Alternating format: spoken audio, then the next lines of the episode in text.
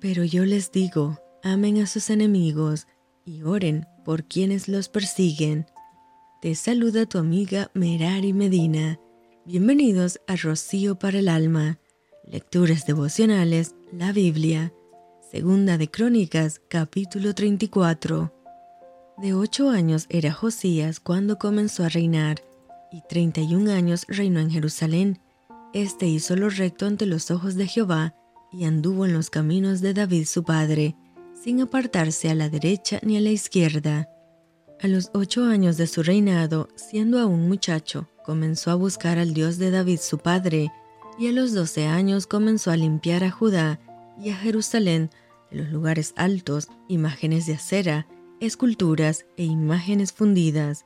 y derribaron delante de él los altares de los Baales, e hizo pedazos las imágenes del sol que estaban puestas encima, despedazó también las imágenes de cera, las esculturas y estatuas fundidas, y las desmenuzó, y esparció el polvo sobre los sepulcros de los que les habían ofrecido sacrificios, quemó además los huesos de los sacerdotes sobre sus altares, y limpió a Judá y a Jerusalén. Lo mismo hizo en las ciudades de Manasés, Efraín, Simeón y hasta Neftalí, y en los lugares asolados alrededor. Y cuando hubo derribado los altares y las imágenes de acera, y quebrado y desmenuzado las esculturas, y destruido todos los ídolos por toda la tierra de Israel, volvió a Jerusalén a los 18 años de su reinado, después de haber limpiado la tierra y la casa, envió a Safán, hijo de Asalía, a Maasías, gobernador de la ciudad, y a Joa, hijo de Joacás, canciller, para que reparasen la casa de Jehová su Dios. Vinieron estos al sumo sacerdote Hilcías y dieron el dinero que había sido traído a la casa de Jehová, que los levitas que guardaban la puerta habían recogido de mano de Manasés y de Efraín, y de todo el remanente de Israel, de todo Judá y Benjamín, y de los habitantes de Jerusalén, y lo entregaron en mano de los que hacían la obra, que eran mayordomos en la casa de Jehová,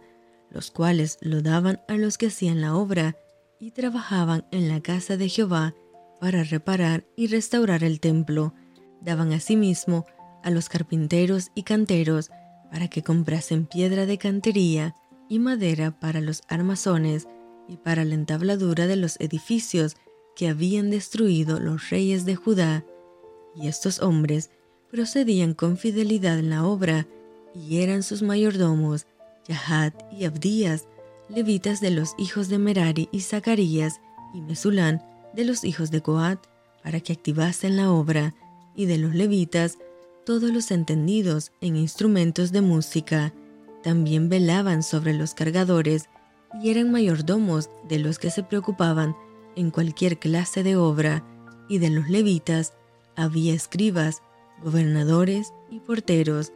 y al sacar el dinero que había sido traído a la casa de Jehová, el sacerdote Hilcías halló el libro de la ley de Jehová, dada por medio de Moisés, y dando cuenta a Hilcías, dijo al escriba Safán, Yo he hallado el libro de la ley en la casa de Jehová, y dio Hilcías el libro a Safán, y Safán lo llevó al rey, y le contó el asunto, diciendo, Tus siervos han cumplido todo lo que les fue encomendado, han reunido el dinero que se halló en la casa de Jehová, y lo han entregado en mano de los encargados y en mano de los que hacen la obra. Además de esto, declaró el escriba Safán al rey diciendo, El sacerdote Hilcías me dio un libro, y leyó Safán en él delante del rey.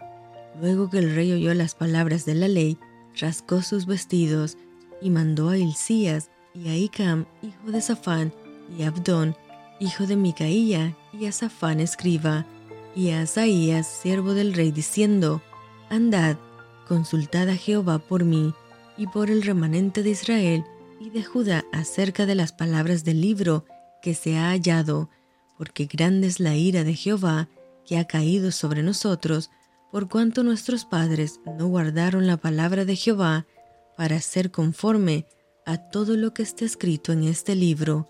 Entonces Hilcía y los del rey fueron a Hulda profetisa, mujer de Salún, hijo de Tikpa, hijo de Harhas, guarda de las vestiduras, la cual moraba en Jerusalén, en el segundo barrio, y le dijeron las palabras antes dichas. Y ella respondió, Jehová Dios de Israel ha dicho así, decida el varón que os ha enviado a mí, que así ha dicho Jehová,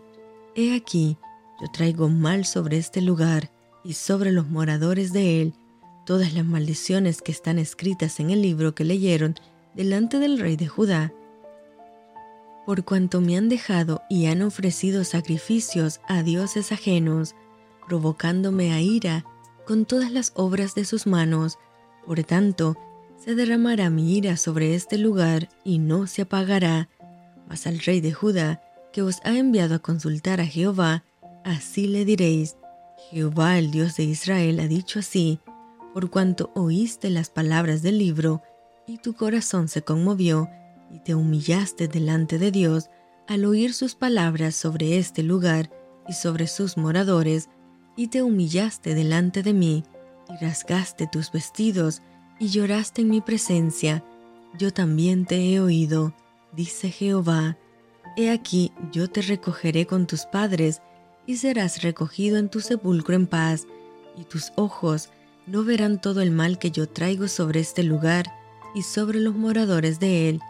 Y ellos refirieron al rey la respuesta. Entonces el rey envió y reunió a todos los ancianos de Judá y de Jerusalén,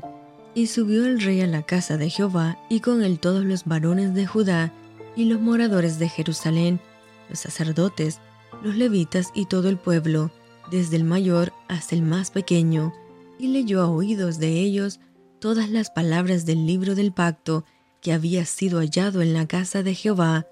Y estando el rey en pie en su sitio, hizo delante de Jehová pacto de caminar en pos de Jehová y de guardar sus mandamientos, sus testimonios y sus estatutos con todo su corazón y con toda su alma, poniendo por obra las palabras del pacto que estaban escritas en aquel libro,